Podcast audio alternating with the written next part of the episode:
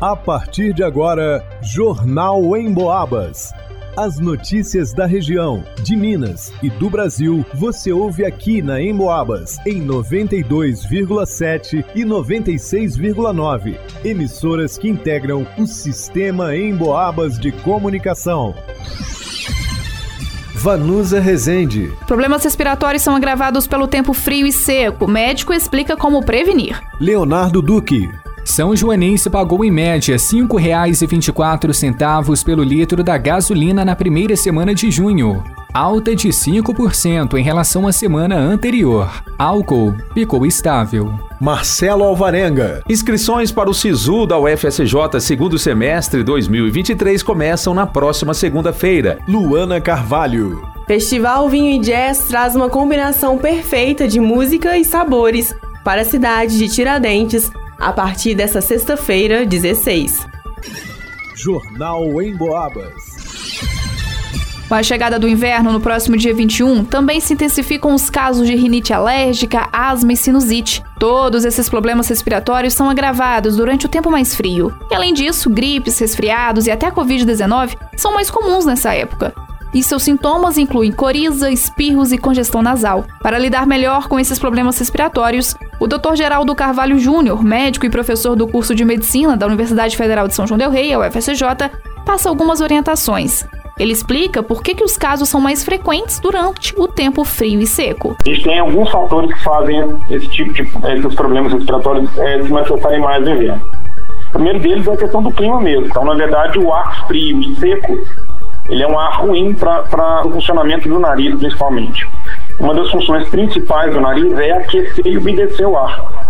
Então, é, a, a, gente precisa que o ar chegue dentro do nosso pulmão mais quente, mais úmido do que esse ar que a gente respira. Então, o nariz faz essa função. Mas ele não ele tem um limite. Então, é, quando tá, o tempo está muito frio, muito seco, esse trabalho é mais difícil de ser feito. E tanto o muco quanto os cílios que a gente tem dentro do nariz que ajudam a função do nariz, eles não funcionam da maneira adequada nesse tipo de temperatura. Além da questão corporal, os ambientes fechados são um agravante. Aliado a isso, a gente tem a questão dos ambientes mais fechados para esses quadros inflamatórios de asma e de rinite. Ambientes fechados predispõem a gente a acumular alergênicos, então ácaro, poeira, né, mofo, essas são coisas que são típicas da gente ter alergia, ter rinite alérgica eles aparecem muito mais nos ambientes muito fechados. Então, se a gente mantém um ambiente mais aberto, mais arejado, mais ventilado, a tendência é que a gente acumule menos alergênicos e com isso a gente tenha menos rinite. A transmissão de vírus em ambientes pouco ventilados se intensifica. Nos casos infecciosos, então, quando eu digo sinusite, por exemplo, que é uma infecção, a gente tem visto isso muito na pandemia, né? Ambientes fechados, ambientes pouco ventilados, eles predispõem à transmissão de infecções, né? De via respiratória. É, então, como a gente no inverno se mantém em ambientes mais fechados e mais restritos, existe uma tendência maior da gente transmitir vírus e bactérias dentro desse ambiente. Por isso, a melhor forma de evitar que os problemas respiratórios se agravem é manter os ambientes ventilados. Janelas e portas devem ser mantidas abertas. Além disso, a vacinação contra a gripe e contra a Covid é uma grande aliada para prevenir casos graves. Para o Jornal em Boabas, vá no Usa Resente. Junho começou pressionando o bolso do motorista são joanense.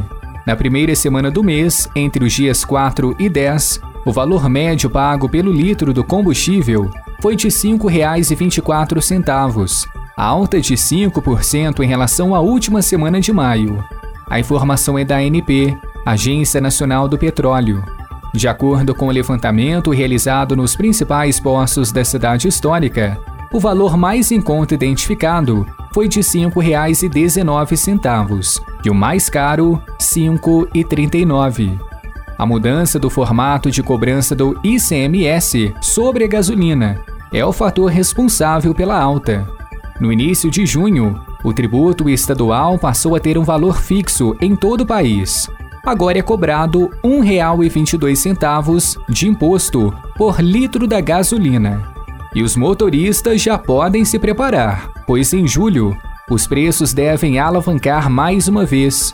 É que no início do próximo mês, o governo federal vai retomar a tributação com alíquota cheia do PIS/COFINS sobre o álcool e a gasolina. Falando em álcool, o valor do litro do etanol ficou estável na primeira semana de junho. A média fechou em R$ 3,78, redução de um centavo frente à semana anterior. Nas bombas, os preços variaram entre R$ 3,75 e R$ 3,89. Já o diesel encareceu. A média do litro ficou em R$ 4,94, o que representa uma alta de 7 centavos em relação à semana anterior. Pesquisa aponta que nas bombas os valores variaram entre R$ 4,90 e R$ 4,98. Para o Jornal em Boabas, Leonardo Duque.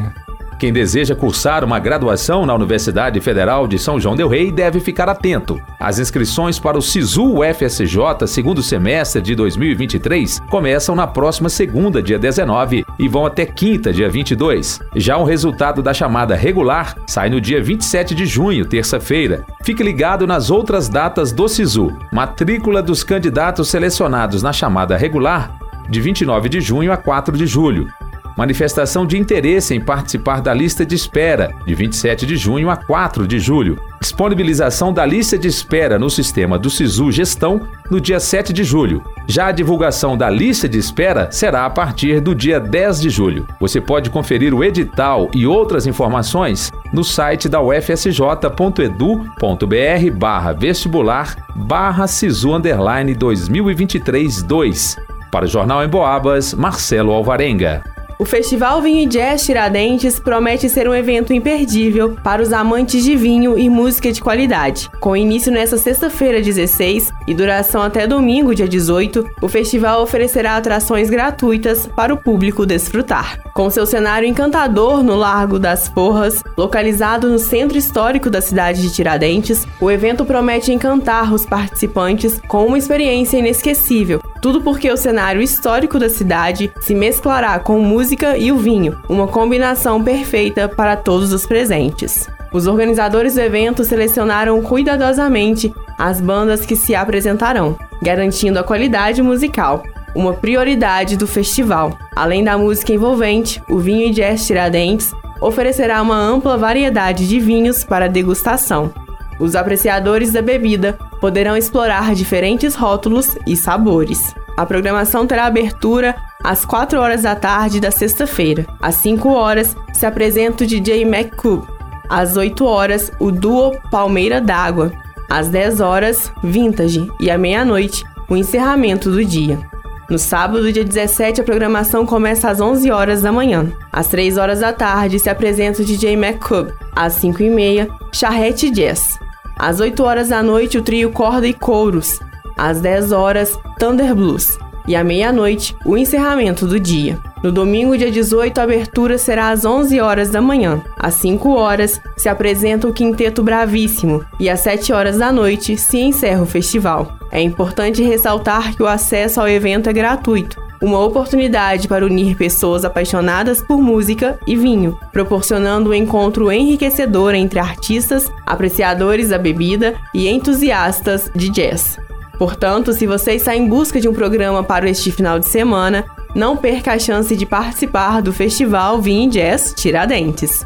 Para o Jornal em Boabas, Luana Carvalho. Em pesquisa inédita do Cantar Ibope realizada em todo o interior de Minas Gerais, mais uma vez o rádio se destacou como um veículo que passa o dia conversando com um número enorme de pessoas. O motivo principal é porque você pode ficar ligado no rádio enquanto faz outras atividades. Por exemplo, segundo a pesquisa, 62% das pessoas ouvem o rádio em casa, Desses, 24% ligam o rádio ao acordar, 20% quando fazem atividades domésticas, 20% no trabalho, 18% no carro. Ou seja, é muita gente ligada no rádio o dia todo e muita gente ouvindo a Emboabas, é claro. Porque a Emboabas não promove fake news, conta aquilo que é realmente importante para as nossas vidas e enche o nosso ambiente de alegria com músicas e aquela conversa amiga. A Emboabas está no radinho, no computador, no celular. Aliás, você já baixou o aplicativo da Emboabas no seu smartphone? Tem notícias, dá para acessar os podcasts dos programas que já foram ao ar e pode ouvir ao vivo a Emboabas 92,7 se gosta de mais informação ou a Emboabas 96,9 se gosta de mais música. É muito fácil. Só acessar a sua loja de aplicativos no smartphone e procurar Rádio Emboabas. Vai lá!